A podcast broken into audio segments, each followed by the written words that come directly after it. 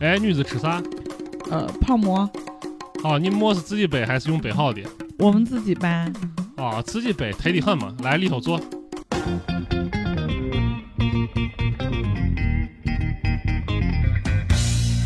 Hello，大家好，欢迎收听新一期的白魔会谈啊！今天这个由我来主持，我是主持人林康。那么跟我们一起的嘉宾呢，今天是有三位。呃，首先是我的这个助理小石，小石给大家打打个招呼。Hello，各位听众朋友们，大家好，又见面了。啊，另外也是之前上过我们节目的两位大家比较熟悉的嘉宾啊，来跟大家打声招呼。啊、首先是呃曹老师，曹老师给嗯大家好，我是老曹，又来了。对，还有彭老师，彭老师。呃，各位朋友，大家好。啊，那么今天呢，这个呃，邀请两位旅游达人朋友，还有小石一起聊的事情呢，是最近这个网上比较红的一件事，是关于小红书的。那么由小石给大家来讲一下这个事情来龙去脉吧。就是最近就小红书上有一个特别火的帖子，就是说什么有一个啊、神秘蓝房子，然后大家会去拍照，特别漂亮，然后周边就是蓝房子很精致，但是周边的这个这个景色又比较的这个粗犷吧，然后苍凉，就对比出来，然后人又精修一下，就你放到这个景里就感觉特别美。这一篇笔记在小红书上就火了，火了之后，很多的人就愿意打卡呀，就说啊，这么好看的地方我竟然没拍过，那我一定要去呀。去了之后，才发现那个房子跟他想象中的 根本就不是一个东西，而且。而且他拍了一个远远的实景图，就简直难看到要死。然后这个事情就持续的发酵，就他有点像那个导火索，就引发了大家一系列的在小红书上被坑的经历。他说，我曾经也是被小红书骗到哪哪，这就是还有什么重庆天空之镜啊，小红书的图是这样，然后还有什么广州有一个博物馆还是啥的，然后拍那个特别有光影的感觉，你感觉是个建筑，其实就是一个照片。对，那个楼我在网上也看了，它就是一个海边的一个三五平米一个烂尾房，对对，差不多就是楼都不算。有点像是那个，就是当年比如说渔渔民那儿歇个脚啥的，就避个风。它它最大的作用可能是避个风遮个雨，不都不知道能不能遮雨。那那房破的，对，其实聊到这个话题，我是就是想跟各位聊一下，就是出外出旅游的时候吧，出去玩的时候遇到的一些特别明显的这种落差反差。不知道各位有什么自己职业经历啊？我先分享一个我的，就是我特别直观感受，让我印象特别深刻的一次，呃，是是我之前去印度的时候啊，印度那个是特别容易有反差的一个地方。我去那边泰姬陵，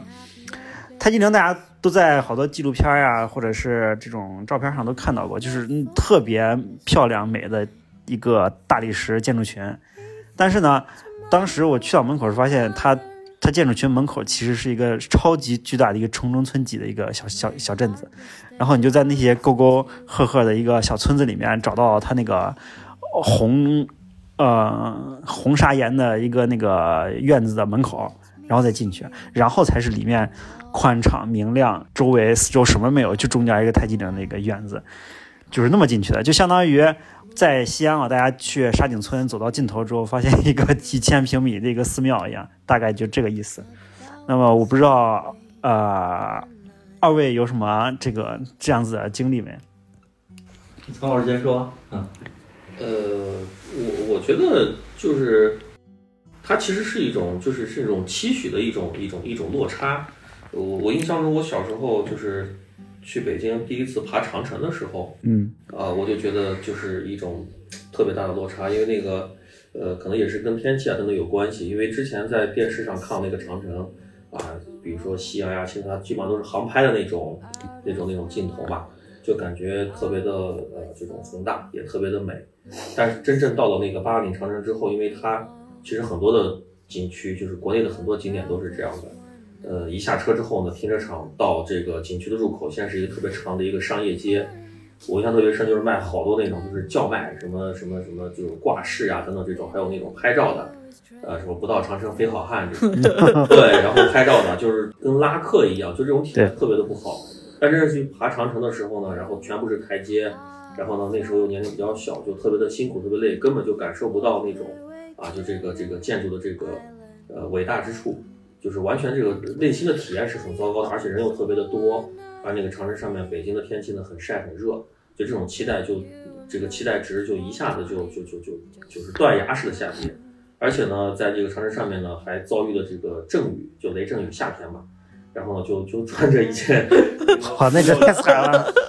那个箭楼里面这个瑟瑟发抖，对吧？然后就就。呃，我我后来就是回来之后，因为因为我爸爸带我去，然后拍了好多照片，我就看那些照片，基本上都是哭丧脸那种，就完全就是那个表情管理差到极点。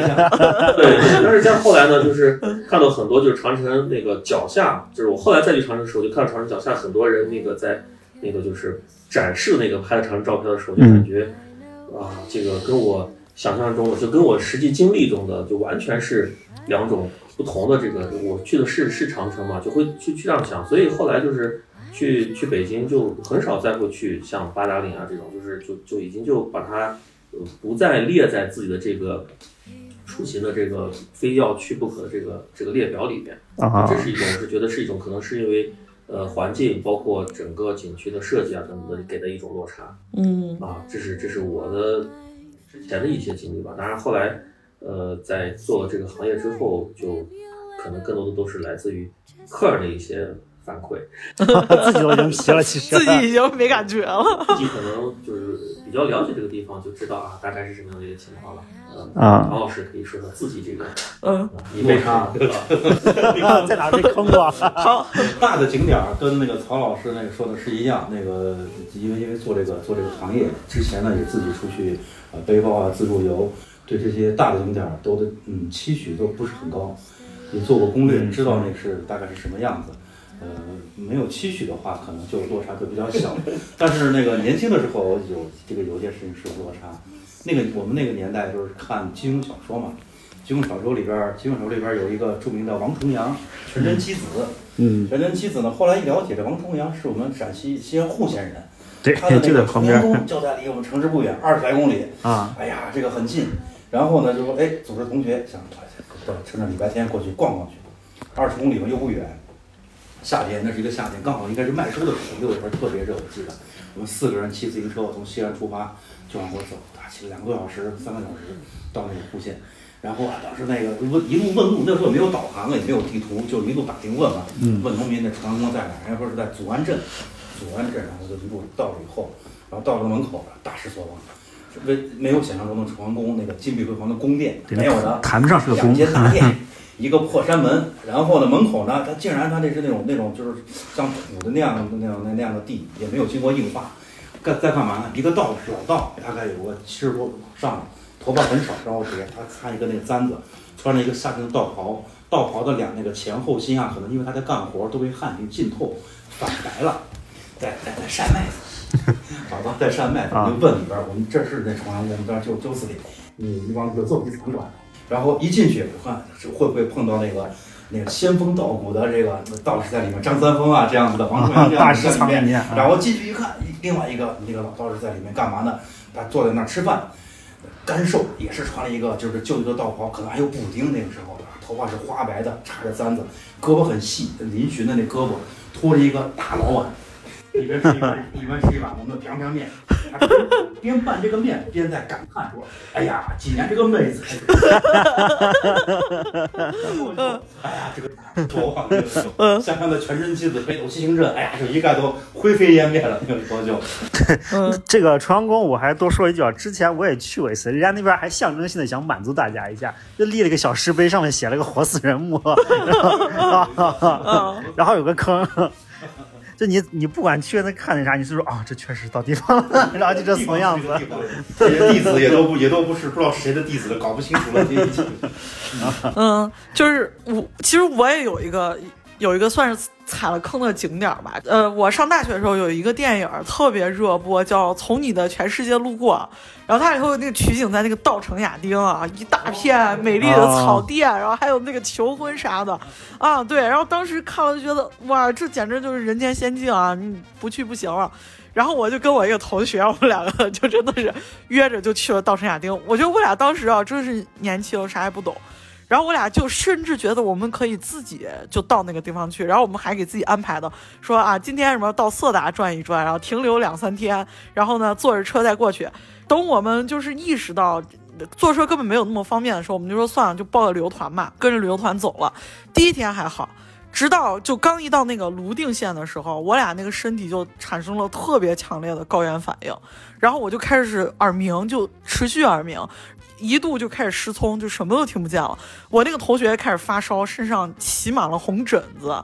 还给吐了，就都高反成这样了。然后我们那个旅游团里头还特别多那个。呃，阿姨四五十岁的阿姨，她们身体都贼美，然后一到那个景点，她们就哗哗下去穿着丝巾，然后我们两个人就那种面露病态，都走不动的，哎说小姑娘快过来给我们拍个合照，然后，对，然后我们两个就啊，就简直就根本没有心情拍照，然后就你看我俩那个照片，估计跟刚刚那个曹老师说的也差不多，就是把那个帽子一戴，然后脸就垮着，然后赶紧拍照走了。到那个旅游景区，然后上去的时候就。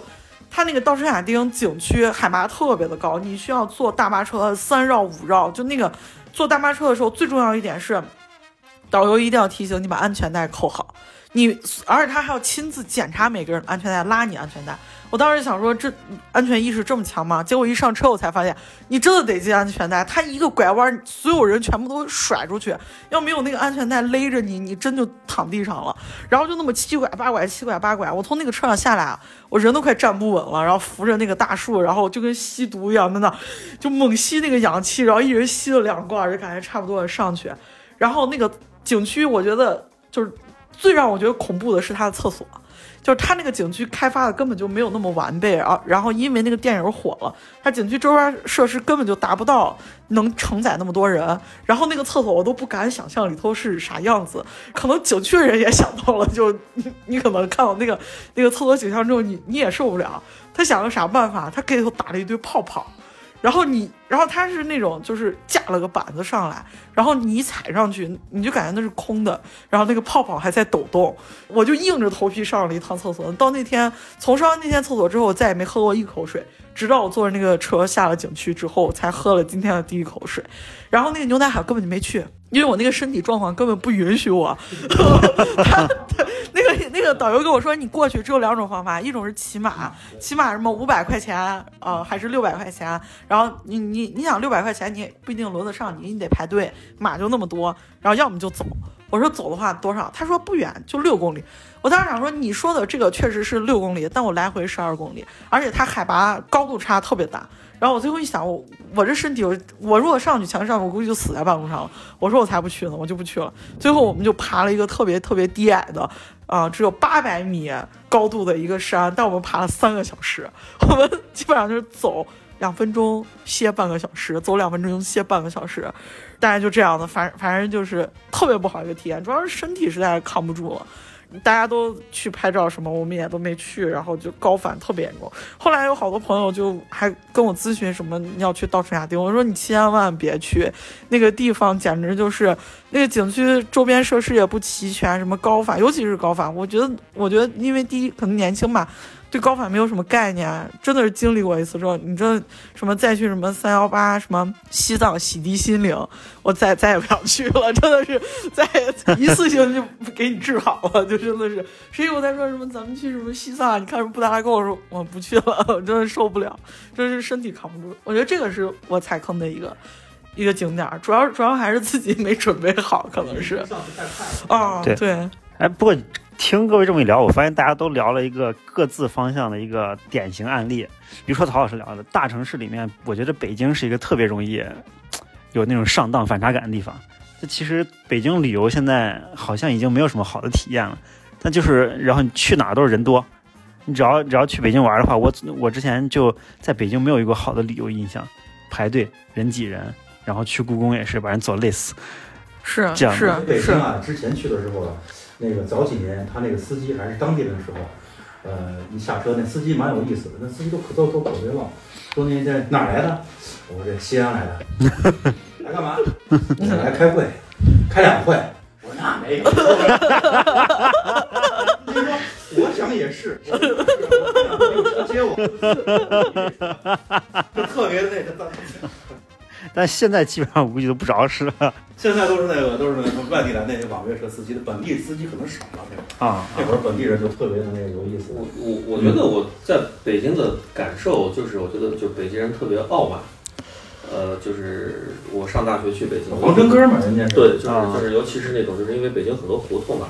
然后那时候还是学生时代，然后还是文艺青年，就喜欢在什么豆瓣啊这种上面看别人是怎么走胡同的，我也去走什么明镜胡同啊，嗯各种胡同串。有的时候去问路，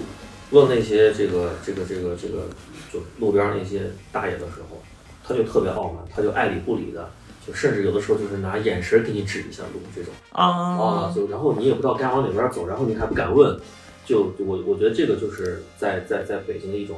就是很就是很特别本地化的一种体验啊。嗯然后后来就是来到西安，就来到西安之后就就就也会问路，但是我觉得就是都都都是作为皇城的这个城市，呃，西安就更有意思，就是。我记得有一次，就是我第一次就是在在西安问路的时候，我就说那个哪哪哪怎么走，然后咱那个大叔特别热情说短走，说短什么走？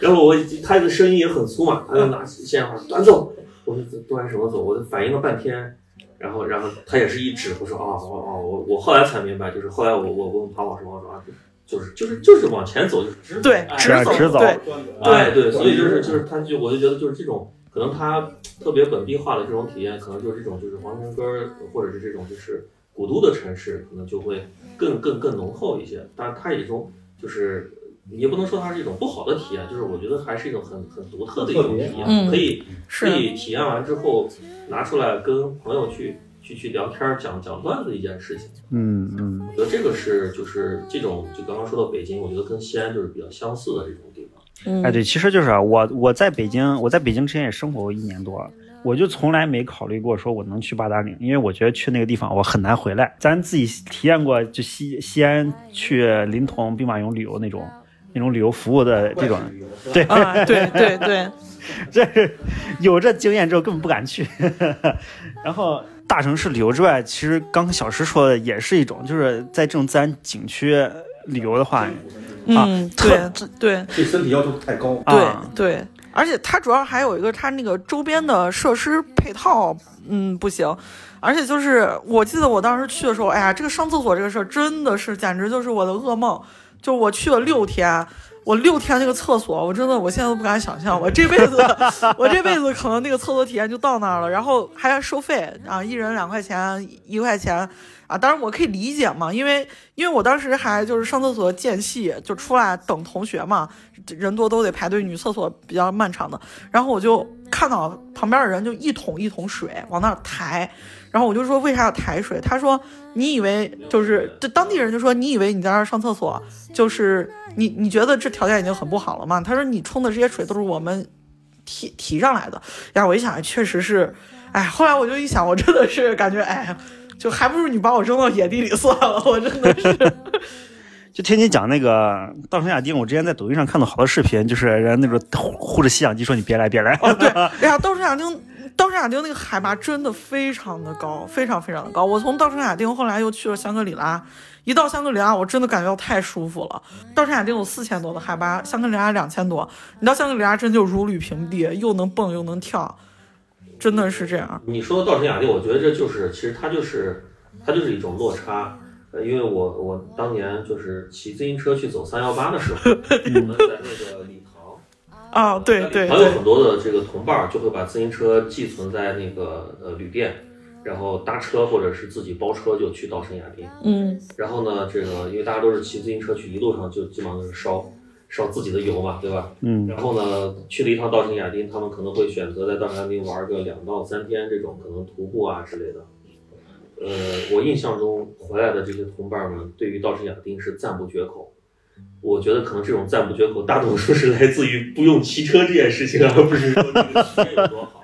啊。嗯前面有个更难的事情。是啊是啊是啊，是他的苦已经吃过了，可能就是这种，就是呃，这种，这是一种，就是它其实是一种落差嘛。哦对啊对对，我觉得呃，就是这种自然风光类的这种呃景点，它可能因为设施的原因，给大家带来的体验差可能会更多一些。因为尤其像我们的这种就是西部，就是西南或者西北这种地方，大部分的地方都是这样子的。嗯所以我们有时候就是去像青海啊，去这个西北旅行的时候，尤其在这种戈壁滩或者草原的时候，嗯很多时候我们会会开玩笑，就是大家要随身带一把伞嗯啊。这个伞是干嘛的？这个伞就不是遮风挡雨，它它当然有这个功能啊，就是它嗯主要的功能是用来上厕所，对吧？就是大家拿两把伞一围，对，对对对就可以是个临时的这种厕所嘛，然后啊，就在这个就就就就当地就解决掉，一下车男左女右嘛，嗯对，就就会这样。但是现在其实很多地方这种环境已经就是设施已经好很多了，毕竟啊大家现在呃这个国内的旅游还是比较热嘛，就会好一些。是是，大大西北这两年其实特别火爆，我好多身边朋友都抽空会去大西北整个转一遍。对，嗯 像像刚才像刚才庞老师说的那个，就也是个典型，就是周边游是一个特别咋说呢，就容易一哄而上，然后大家同全部踩坑的情况。就比如说今年从今年开始，西安周边市政建设建了好多那种河这种河堤美化的项目。哦，啊是是，然后呢，然后呢，就是就好多人说是去去去沙滩嘛，就确实、哦确实有好几个沙滩。哦对，我再我再汇报一个我 沙滩这事儿，我想起来这事儿，在我们那个北边有一个跟咸阳交界有一个叫丰河，叫什么丰和沙滩。应该是丰东湿地公园吧？丰丰东不是不是，我我我我刚才看到那个叫丰和湿地，它是在那个咸阳跟西安交界的地方，啊，嗯叫一个金沙湾那个地方，还是哦金沙湾对对对我去了，我跟我说是非常好，我说肯定好不了，嗯一定要去看一下，那就走吧，我说那去看一下，一看到现场的时候，呃，不出我所料，大是 他的所望，他的所望我说不出所料，怎么多大一个沙滩呢？呃，我目测大概有两个篮球场那么大，啊按它对岸的这边各有一个，水域面积，呃，没有星星公园那湖大，应该是哦非常长的一个沙滩，而且路边很多人，而且沙滩上很多人，在小孩玩沙子，这个各种那个抠脚大叔啊，卖米米棒子的，卖气球的这些滑滑板在那玩。然后当地人说是你来这儿就不用来马尔代夫了，我说你这是马尔代夫咸阳分司，就是这个地方。对，嗯就最近这个新闻上不是也报吗？说全世界有四十三个圣托里尼，其中四十二个都在中国。对，还有什么全全中国一共有六十三个小镰仓，什么你说你啊，对对对，呃，然后我我看咱们西安这边也有好多啊，什么呃秦岭秘境，然后呢什么呃，就我觉得最离谱的是我之前看到的，就是咱西安有一条路叫体育馆东路，然后体育馆东路它那个建筑风格就是其实是有点儿。呃，我我觉得有点像那个苏联，就是八十年代、八九十年代那种苏联建筑，就是挑高非常的高。就是说西安这边建筑好像挑高没有那么高对对啊，然后它那个转角就做的特别的那种欧式欧式范儿，还是个转角圆圆的转角。你说咱对啊，然后直接有网红就写啊什么在西安啊小武康路，我说这哪儿呀？啊，我就觉得这就特别离谱。你 你这个什么小武康路啊？小武啊，康路，小外滩，然后什么产啊，这什么看海不用去三亚，什么西安到浐灞什么一年的，有户外的人说是那什么，你去什么九寨沟？我们这附近有一个十寨沟，嗯，你应该知道是在那个在山里边哎是在秦岭山里边儿，对对对，秦岭山到里边栅山那边儿，啊。十十寨沟，十十寨沟。呃，其实其实你要是就是就是怎么讲，就是很多的这种景景区它也在会有变化。呃，就比如说，就就比如说刚刚黄老师说这个九九寨沟也是一样的。我我印象中有有一有一段时间九寨沟好像是那个水源是那个河流水源是枯竭的，那个就是呃《西游记》那个片尾的那个那个瀑布啊，好像是是没有的。好像是地震过哦之后，哦，啊是是是是是是，灾害对对对对导致的变化。还有呢，就是因为自然的环境发生变化，比如说那个我们现在大家都知道那个敦煌的那个鸣沙山月牙泉，嗯那个月牙泉呢，就是当年的那个泉水呢是就是呃很很非常的这个那个水面很广，嗯风沙五千年，不饮月牙泉，对那泉一直都在。对，就是哦那个呃我们知道《西游记》里面讲的那个雷音寺。对吧？有个大雷音寺，嗯雷音寺嗯哦雷音寺就曾经在那个月牙泉的旁边，后来是因为呃这个被烧毁了，烧毁之后后来把它才搬到了那个现在的那个月牙泉的那个景区外面有一个雷音寺，哦，就是曾经的地方是属就像像一个绿洲一样，但是后来那个月牙泉据说也也干干干涸了，然后干嗯涸之后呢，这个当地政府为了发展这个旅游业，给他拉的这个水管往里面注水，我去月泉又恢复了这他有个照片儿看着非常惨，那个月牙断成两半儿，哦哦，这么严重的光哦因为当时啊，他那个旁边有灌溉，还有哦这个敦煌啊用地用地下水，地下啊水那个采集太多，那个水它没了。后来是引了党河的水引过去以后啊，就给他把这个注水埋了管子了，就是嗯，所以就是这种这种景点景区，其实它有的时候那时候无奈。对，我们陕北的红剪闹不是也是吗？嗯啊，就是会有这种落差，但是大家去了之后可能就会更，因为我觉得还是照片啊，包括视频，哎，是有是对最最好的一面呈现给大家。对对照片这种。咱啊，咱都是都是经常接触西安这边景点，在西安有没有说让游客觉得特别容易有落差的地方？最为诟病的就是兵马俑，就大家对兵马俑的这个这个吐槽就是源源不绝啊，源源不绝，就最多的是兵马俑，然后呃大雁塔跟钟楼其实还好，就是符合大家那个氛围感。啊，啊，这个是就是满足他的期待，但没有高于他的期待的一个地方。然后大唐芙蓉园算一个，大唐芙蓉园那那两年收收门票的时候，在那个小红书，我看小红书现在还有人在那喷呢，说就这以前还敢收门票什么的，现在不收门票了，现在是啊，刷身份。证就可以。现在刷身份证预约就可以了，但其实还是没人去。哎，我我嗯听我听你们都表示默许，就是兵马俑的这个落差是主要体现在哪儿呢？因为毕竟是西安最出名的一个旅游标签儿，还是周是边服务上吧，一个是兵马俑落差，呃，体系，馆内的那些就是文物都没有问题。嗯啊啊，嗯，一号三个坑的那个兵俑的排兵布阵、气势，整个的文物都没问题。对体现在当年是体现在，呃，现在应该也是，呃，从去兵马俑的路上的周边周边的这些呃导服人员，这些是是后来的用餐这些都体验都体都反馈在周边的服务上，啊诟病非常大，就是跟去帮兵马俑就跟打怪一样。前几年有一条新闻，大家不知道，应该都看过，就有两个姑娘来，学生大学生来了以后玩着玩着兵马俑玩了一天，看了一个假兵马俑。哦，对，那个假兵马俑后来还给火了一阵儿啊，对对，它是另外一个景点，就在秦始皇陵旁边。啊，那黑导把他带着去逛了一大圈，说这就是兵马俑。他啪啪照片，你看那个坑不大，你有多大呢？篮篮球场那么大，十几个、二十几个俑，还是那谁家烧的，是吧？一个铜车马，很大，还有秦始皇在上面，嗯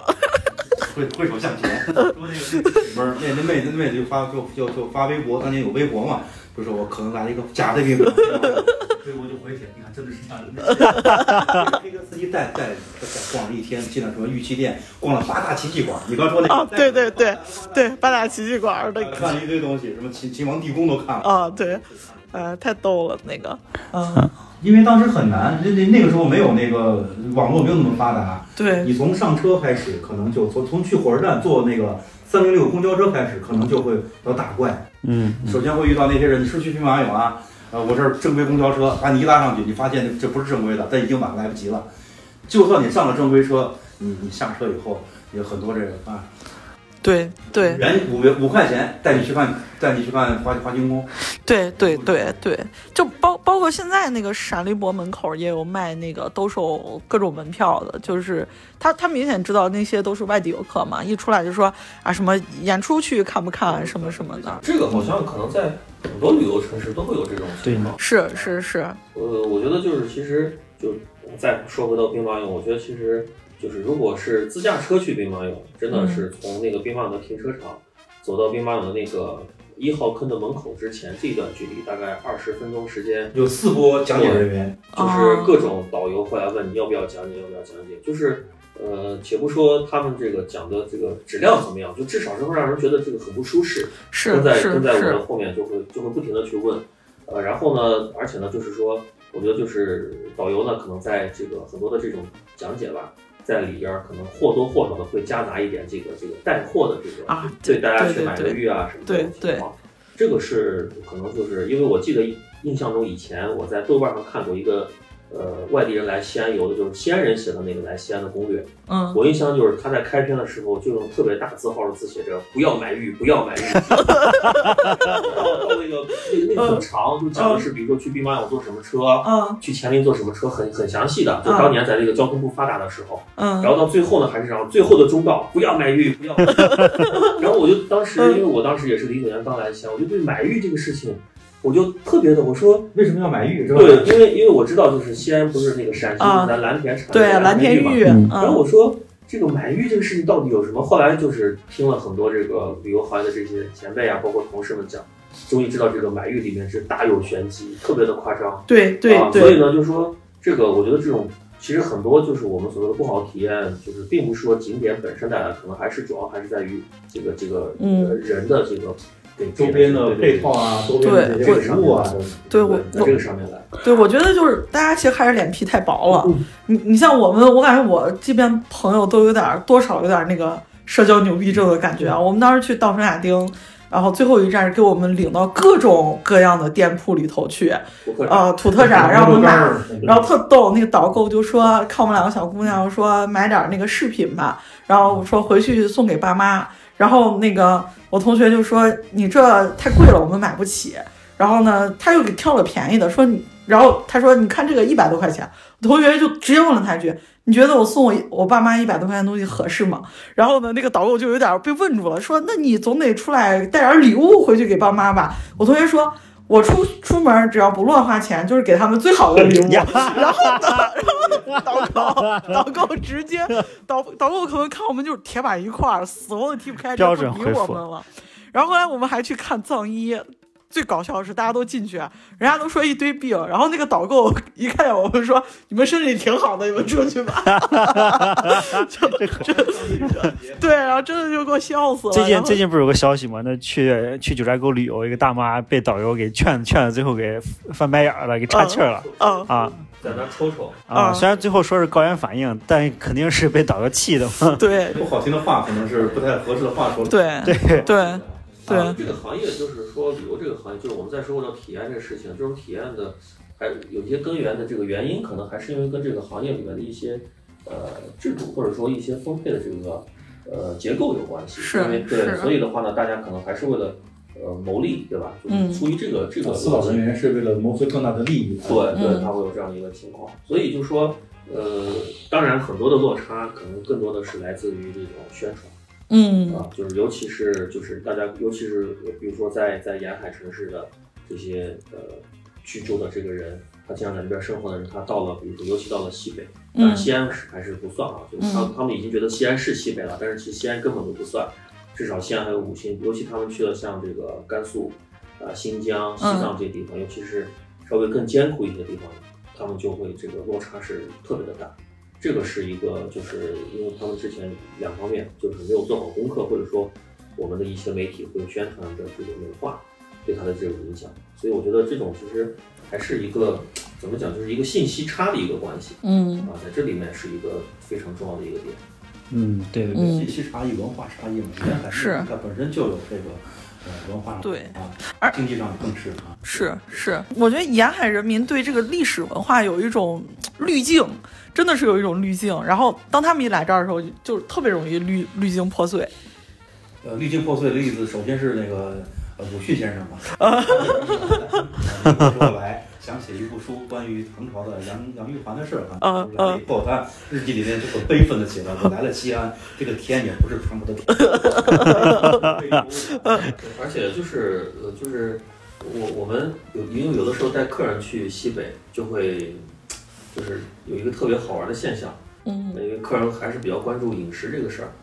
就比如说客人说我们吃饭要淡一点啊，盐少一点或者怎么样，就一般情况下我就会跟客人说，要就你就不要不要提任何的要求。嗯如果你这个要求过多的话，这个一说厨师他就不会出这个厨师就不会给你做他。那个不是做饭的后边是肌肉记忆，他旁边摆了一堆调料，是吧？啊盐啊，什么这自然就是一堆东西，他都是半勺啪啪啪啪啪，全都不用过脑子的小脑记忆。你给他一说，他那饭估计就给你做不了了，哦都吃不灵了。对，所以所以就是这个，就是首先第一个就就是第一印象就是感觉好像西北的这个餐饮都比较咸，味道重啊，味道大重，嗯嗯就是说，就是我我印象特别深，就是就是有广东客人问我说，为什么你们做饭老喜欢放这个五香粉，啊，或者老喜欢放这个花椒，他就会问这样一个问题。我说这个就是正常的调料，我就就这样子。还有一个就是说，呃，他们会觉得就是我一到了这个西安以西，就是以这个牛羊肉为主，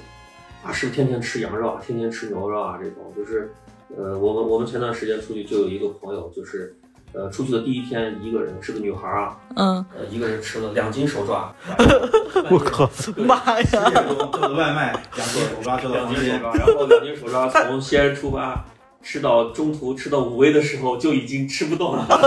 就开始吃清炒油麦菜嗯啊，然后到了那个敦煌就更吃不动了，就开始吃什么就是那些小吃啊什么的，就是大家对于这个西北的印象就是还是比它是有偏差的，就跟我们对于就是我们上回聊到对山西的那个偏差是嗯，很像。是是，啊，就觉得只有刀削面，或者说就只有牛羊肉，只有手抓肉什么的，就会它是这样一种印象。啊然后他到了之后，其实他会发现，其实整个西北的这个美食也跟他想象的都不太一样是啊，景，点的这个这个设施啊等等也不太一样，所以他这个还是会觉得有有落差。当然，这个其实心态很重要，不能说嗯这是坑，他只能说是当地的一种风俗和习惯。差异，对，哦我们这是这样的，哎，我这里我发现一个细节啊，就是你像南方人去西北这边旅游，我们如果给他吃的上面进行这种让他满足他的胃口的话，这算不算一个调和这种呃反差感的一一一个弄法？就我我就你们说这个例子，让我突然就想到，呃，我前两天云旅游嘛，在 B 站上看那种旅游视频，就是有那种欧洲的那种内河航线，然后专门招呼中国人的那种游轮，然后呢，上面就你上了船之后，人家就说 宣传那个点就是说你每天都能吃到中国美食，三上这那个三餐都有这个面条、米饭什么的。我说你去那干啥？就是嘛，你都是这个饮食也是当地也是旅游文化的这么一个这这就很重要的一个环节。是。啊，吃当地印度啊那饭你也吃过，那个对对对。炸那个三角咖喱。这个啊。豆三角那边是土豆的，啊，然后那个那那那那那豆汤，它那种豆汤，对我出国旅游的话，我巴不得顿顿都吃一下他们那些东西。就当地的水你别喝，印度不能喝啊那水，你饭你随便吃，你就抓紧抓紧这一天机会都尝一尝，但是就是一旦涉及到这种怎么说呢，这种大大团的这种客户的话，好像最后都调和到调和调和成你原原本的口味啊。所以说这种好像就是在调和你这个可能是这种落差不适应的状态吧。对，像大团是没办法，大团人多，他他比如说是这三十个人、五四二十以上的团，没办法，他就只能安排那样的就是川菜，就就万万一有几个人就想闹一下，就就是哎我吃的不合适，我不愿意吃对吧？了都是都是你在家吃的，就是啥菜，鱼香肉丝、回锅肉、土豆片儿，就是你吃这个啊完了是啊不犯错，对吧？不好吃不犯错，啊。嗯，就是就是我的理解是这种，就是呃，因为饮食文化其实是当地的呃，我觉得是最主要重要的一个文化。嗯，是啊是啊。嗯最主要一个文化，就就比如说我们基本上都一般都是拿美食来标注一个地方，对吧？就比如说我们一一想到西安，就可能想到的是这个 biang biang 面，或者是牛羊肉泡馍、肉夹馍，然后一想到这个兰州就想到是牛肉面，就是大家可能都是以这个饮食为为这个一个标志来标志本地。所以说，如果你在 比如说我去了四川，我还去吃咱陕西的面，可能就有点儿我我个人感觉是怪怪的啊，因为我之前就是这样一个，我之前有一次呢去成都出差，然后呢就有一天是空闲的，然后就有一位这个我就就就找了一辆车，然后这个就是一个成都人带着我去都江堰。然后呢，中午呢就是安排了一顿川菜，我觉得就就很好吃，什么呃宫保鸡丁呀、嗯鱼香肉丝呀之类的。然后晚上回来的时候呢，就路上就聊天儿，就呃一聊两聊就熟悉了嘛。然后晚上的时候呢，他就跟我说，他说你是陕西人，你们爱吃面，你们得天天都得吃面。呀，推荐一家我们成都最好吃的面。然后这个这个司机特别热情，他把我就送到那个面馆的门口。嗯他说，而且他跟这个面馆的老板还认识。他说你进去，你报我的名字，他给你这个什么辣椒什么都都都都都放的足足的，怎么样对吧？他就会会款待你。然后我就去吃，吃完之后就是我觉得并没有那么就是他讲述的那么好吃，也也跟嗯我们西安卖的那些面嗯对。嗯嗯，所以我就觉得，就是说，与其就是当然这是人家的一片好心，就是我也能理解，但是但是就说，如果是选择的话，就是去吃面还是去吃老妈蹄花的话，我肯定会去选后者。嗯因为我觉得这个东西才是它本地的特别经典的一个东西嘛，就这样去想。所以就说，呃，如果 你在异地去体验了一个，就比如说我在呃兰州吃了一个凉皮肉夹馍，就是陕西凉是陕西名吃凉皮肉夹馍的时候，我就会觉得。哎呀，这个肯定是没有我们西安的好吃，这是第一个。第二个呢，我会觉得，呃，没有什么意思，还不如去吃个别的东西。还不如吃 KFC 是吧？到哪都一样。嗯对对这对，我我印象嗯以前有一次去，就是去深圳出差，然后那个在在机场就很着急要要赶飞机，在机场然后吃，然后我看有个兰州牛肉面，然后我说啊，我说我去去吃吃碗面吧，然后进去之后，他那个牛肉不是那个颗粒的牛肉，是牛肉酱，嗯然后它那个面呢，也不是我们那种拉面，它就是那个就是方便面煮的那种牛牛肉面，就那个汤应该就是料包，有点像那个他给你煮了一碗方便面这样子的康师啊傅。啊啊，身体软 glass，然后我就问老板，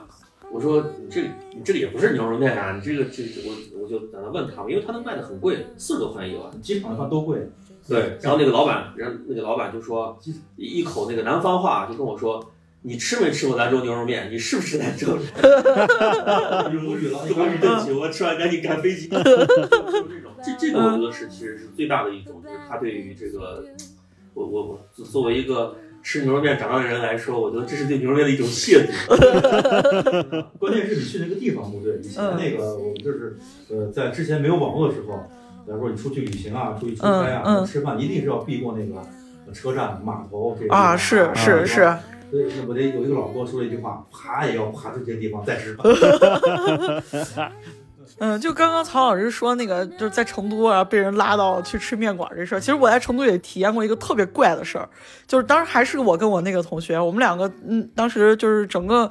在整个出去旅旅游了一个多月，就然后他他们老家是成都的，我们就去了一趟成都，然后我们就上那个车了。上车之后，那个司机一听我们北方口音嘛，跟南方口口音差很多的，那个司机师傅就说你们是从哪来的？然后我们就说啊，我们是从北京来的。这个 司机师傅一听就开感觉我们可能就一颗红心向太阳，就说啊，那你们从北京来的，你们来成都一定要去到什么广场看一下毛主席像啊？对，然后我同学就说叔叔叔，我们不想去看 毛主席像，然后我们在北京已经看了太多毛主席像了。然后那个叔叔说啊，你们从北京来，他说我们成都的毛主席像根本不一样，然后非得把我们拉到那个广场，然后绕那个广场还要绕一周，还不能说给你中途转了，你就绕一周。还说你看我们成都，看完之后还问我们，你看你我们成都的毛主席像跟我们北京的是不是不一样？然后我们两个说 挺好，你赶紧把我们送到地儿吧，真的是。我觉得这司机可能不是想碰你，他就是真的想跟你分享对一下。他，成都其实我觉得成都的那种就是这些就是旅游这个从业人员都都特别热情。对对，人家是真的就觉得他是觉得这个东西是好的，然后他想分享给你我觉，得嗯就是就是因为我我去成都比较多嘛，因为工作的关系，然嗯后在那边认识的很多这个就是做做旅游啊或者什么的这样朋友，他们给你推荐，就比如说我想吃个，比如说吃个什么火锅啊之类的。不是成都有一个这个段子嘛，就说没有一只兔子是能活着离开成都的。嗯然后呢，就问他们啊、在哪里吃什么兔丁儿啊什么的，他就会给你推荐那种就是真的是特别地道的那种馆子，呃，就是特别特别地道的。然后当然那种体验啊什么都就是至至少这个口腹之欲是特别满足嗯的、嗯啊。然后呢，他说我们经常就去吃，平常就是去去吃这种地方，他不会给你像推荐这种，就跟就跟我们平常不会去什么朝阳大排档吃饭，其实很像。嗯，他们会更，我觉得会更热情，就是而且会愿意多走一步。就比如说啊，他告诉你，比如说什么什么地方去吃，他甚至会给你把这个定位啊，或者说这种大众点评的那个推送直接发给你。我觉得这种体验就就特别的棒啊，因为他就是即使是他今天包车完，他他那个服务结束了，对吧？然后呢，过了几天你再问他的时候，他也会特别热情的去去去跟你去去交流。我觉得这个就是一个特别好的，就是对吧？说到成都，我觉得这个是一个特别热情、特别好的一个体验嗯啊。就说到 咱西安这边本地人和景点的关系，我只能想到烂怂大雁塔。哎呀，其实其实我觉得咱们本地人对这些景点儿压根儿就不熟悉。啊，真的是不是特别的熟悉。你像我跟林老师，可能是因为我们从事这个行业，所以才有一些了解。如果不是我，呃，从事这个行业，我可能到现在我都，呃，不会不会再去什么大雁塔呀这些地方，我可能是不会再去的。啊，因为你你天然的感觉要避开这些地方。就就是我我觉得我们对于景点这个词好像特别的敏感。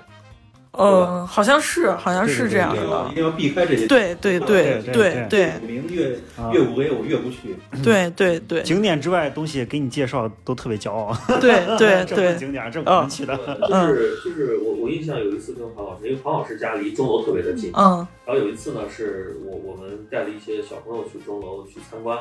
然后上钟楼的路上我就问庞老师，我说你是不是经常来这儿？因为他他从他家到钟楼五五分钟不到，走走出来就是，很近。对很近。嗯然后庞庞老师说。哎托你的福，这是第二次上钟楼。说点干啥？对，他第一次上是他小学春游的时候去嗯钟楼参观，然后第二次就是因为工作的原因才上钟楼，就是没有人去上钟楼，包括我们有的时候办那个城墙那个市民卡。年啊，卡是很多，时候其实为了方便我们带朋友啊、带客人啊去参观，去去去省那个门票钱才去办这个卡。你说我办那个卡三百六十五天，我没事儿去城墙遛弯儿，真的是我觉得划不来。虽然每天从城墙那个门洞里面来来去去，是是，就根本就不会这样。就所以就是一听是景点，尤其像这种就是去什么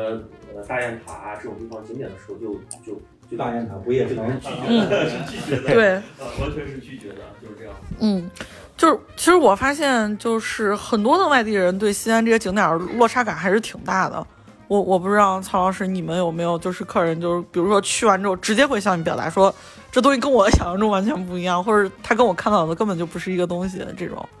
除了那个大唐芙蓉园，我还室内的室内的景点好像还没有。哦哎，好像还那行。嗯那那咱咱这么说，就是说，呃，有哪些地方是让大家觉得意外的很好？就西安的景点，就哎这咱觉得哎这这这这种东西嘛，但是人家觉得哎还不错汉阳陵，汉阳陵啊，啊。汉阳陵是一个，碑林是一个。嗯，碑林啊对，碑林如果是喜欢，但凡对这个文化历史有一点喜欢的，对，进去以后会觉得特别喜欢。他如果是在里面，他他他参观，你的讲解就到位，以后，觉得非常好。嗯啊是是的，那庞老师，您再给大家讲一下汉阳陵他们那边儿是喜，就是游客对汉阳陵的喜好，他们在哪些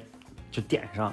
因为他们好可能好多人都没，好多人包括本地人，可能估计好多人都没去过。对对对，因为他一般来说，他去过，都去过秦始皇陵，都去过那个兵马俑啊。啊，他对这个皇帝陵里面的结构是什么样的，他不知道，他没有一个概念。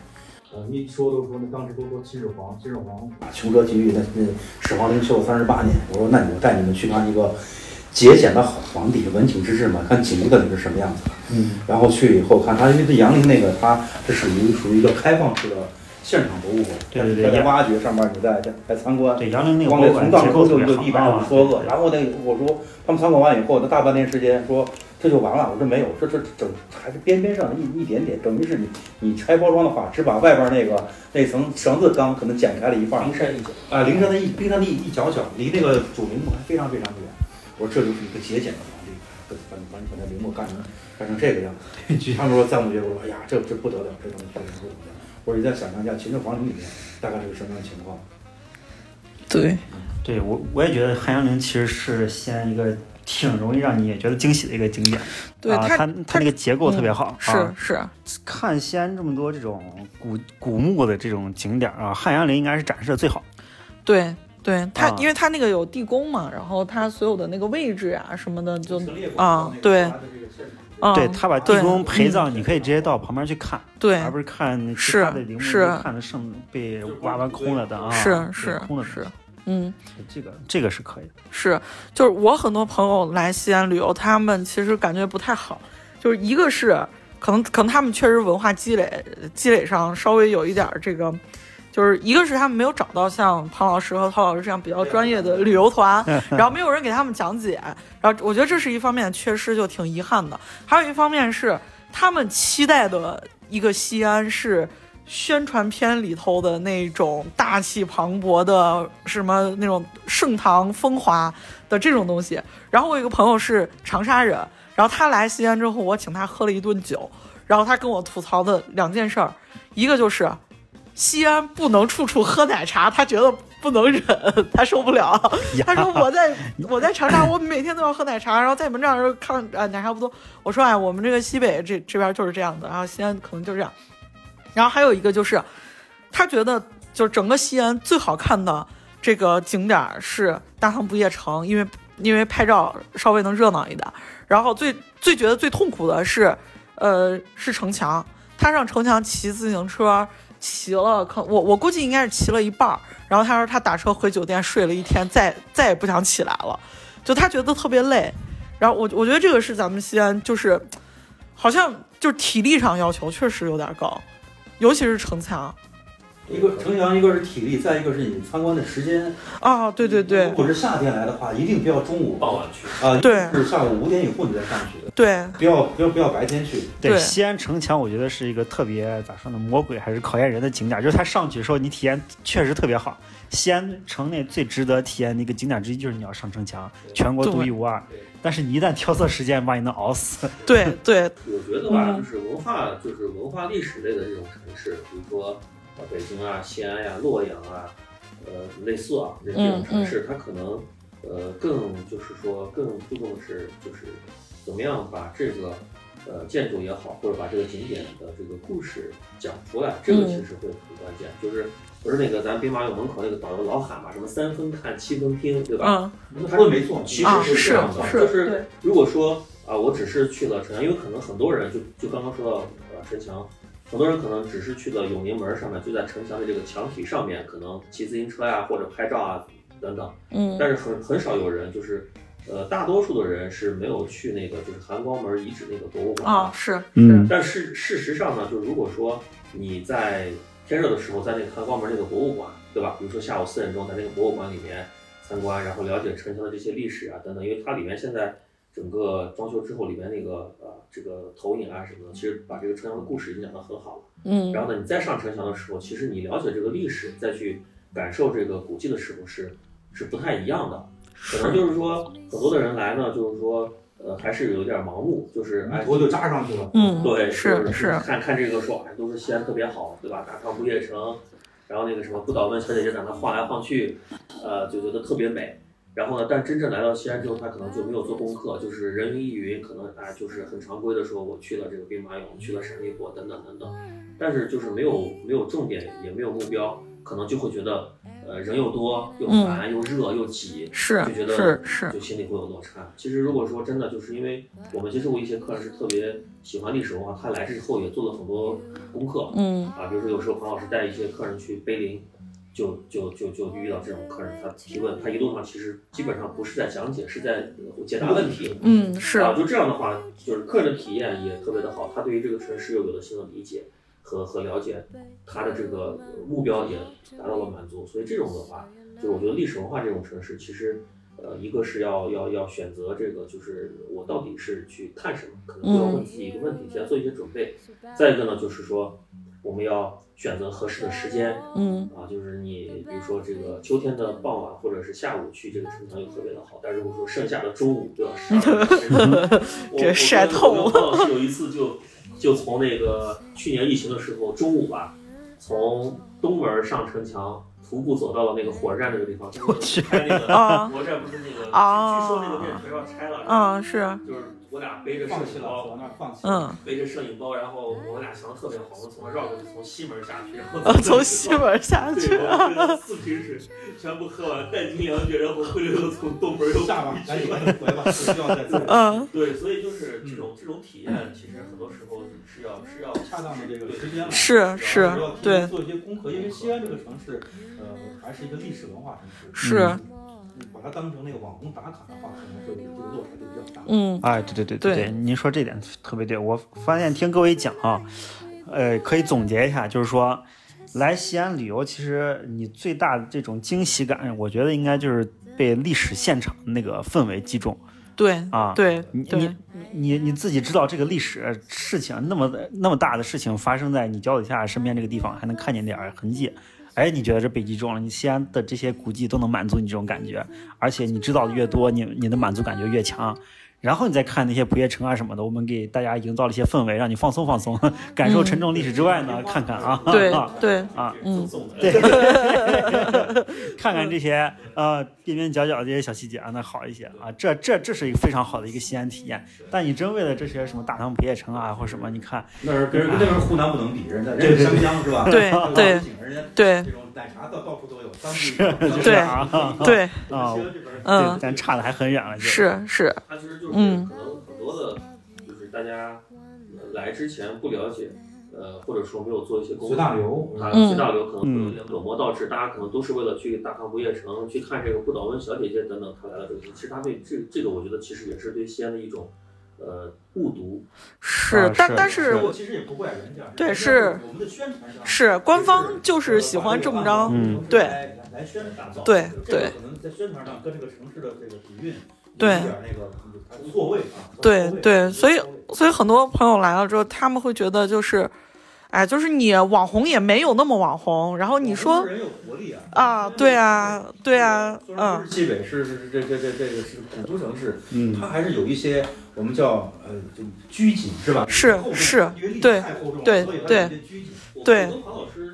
一九年去过一趟重庆，嗯，然后当年不是那个西安和重庆都是所谓的网红城市是，是是，然后那个我们有一天晚上就是白天呃去去完那个大同石刻完了回来就大家一起吃火锅，吃完火锅大概是晚上十一十一二点，嗯。十二点，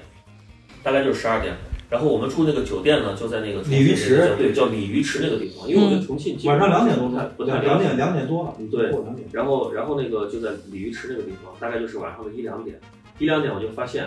就是那些年轻人才开始夜生活，都是非常亮，跟白天一样，是刚刚是出来就就就这种。然后呢，那个什么呃，他那个什么洪崖洞啊，这个地方晚嗯上就特别的绚丽。我说这个才比较像，而且他都是年轻人嘛，我觉得这个才比较像网红城市。因为我我我印象中就是。今年有有有有这个朋友来西安，他就问我一件事，他说：“你们西安为什么灯这么黑？” 他在城里面住嘛，啊啊，我说你要那个亮，可能得到这个大唐不夜城。对对，曲曲曲江那一片儿吧，就对那那块儿但是灯光亮是好的可能也就，是那一那一块儿，是对因为我们整个城市就是什么亮化啊什么，可能还是跟这些就是重重庆啊这些地方还是有关系。而且我觉得重庆特别好玩的就是，因为我们可能离这个江河都比较远，这个索道呀、等等，我觉得这些东西它就是独特打卡的地方都特对别多。对对啊，但是我们可能就是打卡地方都是一些历史文化的景点，对对啊就这个是、嗯是不同的。对，而且而且大家来陕历博，我觉得也就是东西太多了，然后人也特别多，挤啊什么的参，观体验非对参观体验真的嗯是不好，对确实是不好。。对对嗯啊，这个确实，我不过不过西安啊，西安西安确实已经算矮子里拔将军了。我最近一直在做这种旅游数据整理啊，就发现，你其实真正看这种每年或者十一或者什么时候的这个最热门旅游城市，你北方只有西安和北京，已经没有别的城市能排上排上名次。然后呢，西安永远进不了前五是啊。我嗯我我我有时候特就是可能是因为对呃一些大城市稍微有一些熟悉，没有那种新鲜感了，你就无法理解说那些像什么啊、杭州啊、长沙啊，还有重庆这些城市，它永远是比西安火得多的旅游目的地。你就看那个旅游数据，每年它一人家地方能接待。呃，六千多万人，但是西安这么火了，也就接待个四千多万人。然后呢，它已经是北方排名第二的这个呃旅旅游热门城市了。嗯这这其实其实就是就我已经做到极做的很好了，这是北方城市的极限，对也就这北就这北方么个样子人好像。确实有一点对于年轻嗯，人来说，可能可玩的东西除了参观景点以外，可玩的东西比较少。对它体验感可能没有那么好。就是呃我记得我在开世博那一年，我去了一趟，就是。上海，然后杭州也都去了。就那个时候，杭州给我的感觉就已经是非常的干净，因为我我觉得我当时就有一种乡下人进城的感觉。咱其实其实说回说回到照片这一块儿，我感觉其实照片一直会一直存在，就是你像这种摄影嘛，这种美化现场的摄影，那是几十年来大家都有的爱好，只是现在就是展现的方式更多，然后去的也更容易了，所以大家好像这个落差感就越容易体现出来。是。他说个哪，我拍了之后，现在交通方便，我说去就去了，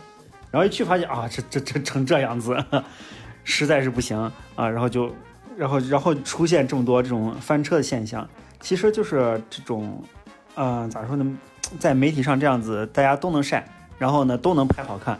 然后呢都发现有落差，我我我觉得这种照片这种，其实我我换一个角度去想，我觉得是大家其实对于一种，也是对美好的一种追求。哎对对就是我想我比如说我今天去了某一个地方，我就想把它我今天旅程中最精彩的一面或者最美好的一面展示给大家，对吧？不管是这个是自我的这个自我满足也好，或者说这个自己的这个虚荣心在作祟也好，我觉得这是一种其实它也是追求美好的一种方式，但是可能这个这个结果不好，误导了人。啊，就比如说像那个建国门那个老菜场，哦，我觉得就是这样嗯子，因为我我以前去那个呃，在在在朋友圈看看一些玩摄影的朋友，他们去老菜场，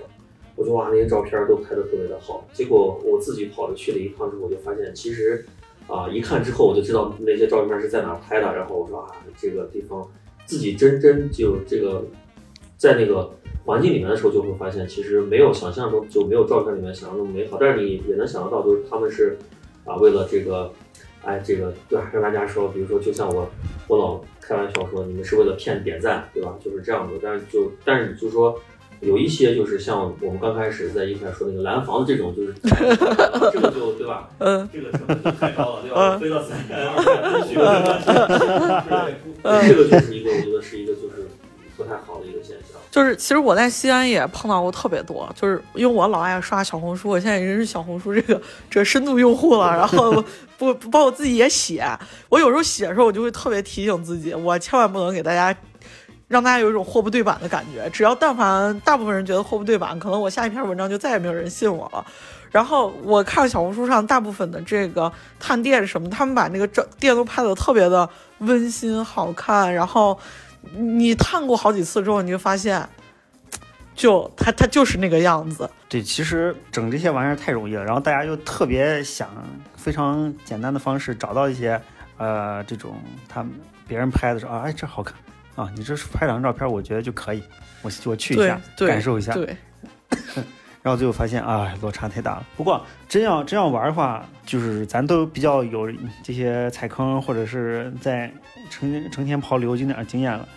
咱们能提供一些什么建议吗？就是说。这些现在网络存网上存在这么多这种照照片踩坑的这种情况，让大家产生这种旅游落差。那实际上用什么方式能把这些稍微避免一些？嗯，我觉得对于从西安景点来说吧，因为我可能是比较了解西安景点的。你像这种，就是尤其是陕历博这种，就是你千万不要抱着我省钱，它是个免费景点去，你就把它看成一个收费景点。就是我就这么说，你你掏的钱越多，你那个体验就越好。真的就是，呃，就是你找到专业的人，比如说你要是。带一个曹老师啊，就是如果听过我们播客节目的人知道，你要是带一个曹老师进去，你这一天出来，你的感受就非常的好。对于博物馆来说就是这样，然后其他的景点吧，就是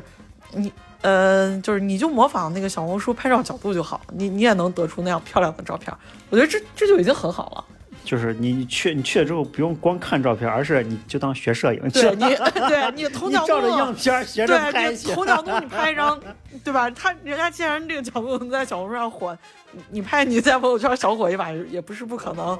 对对对对对，我觉得我觉得你能拍出来一个这样的也挺好的，对，是美好的回忆嘛。嗯。我觉得就是像这种就是怎么样去避坑啊，其实呃，因为现在有很多的这种呃有有两种这种就是旅游目的地的这个了解的方式，一种呢就是看像类似于像小红书啊、抖音啊这种，嗯。啊、这种我觉得是跟快餐式的这种内容。嗯嗯嗯。还有一种呢，就是类似于像像马蜂窝啊这种就是攻略类的，嗯嗯。呃甚至有一些呢，就比如说像一些专业论坛上面的，比如说什么户外论坛呀、嗯。自驾车论坛这种，因为这个呢很多都是这种，就是它没有什么利益的这个收取，然后呢就是自己通过自己的这个自身的这个体会去写的这个东西，包括一些对，包括一些自媒体的游记，嗯。呃，就是去之前呢可以多看一看，因为这个东西其实它篇幅并不是很长，嗯，大概看几篇你就能知道这个地方值不值得去，是。怎么去去。因为很多的这个就是很多人可能是因为看了，因为现在这种抖音啊、小红书特别火，可能就是一眼之缘，冲动了机。票我就来了。对对对，因为我像我像我们之前在那个时代，就是我觉得在在那个呃两千年到这个二零一零年这个年代的时候，大家还是以这个出门还是要打印打印印攻略一个攻略哦，对对扔对一点扔一点，扔对对对对买本那个去写的这种星球是吧？啊，用用对泛滥啊，对用的撕着。啊，对对对，这种这是一个方式，还有一个方式呢，就是问一问本地的朋友。抖音和小红书上，它都是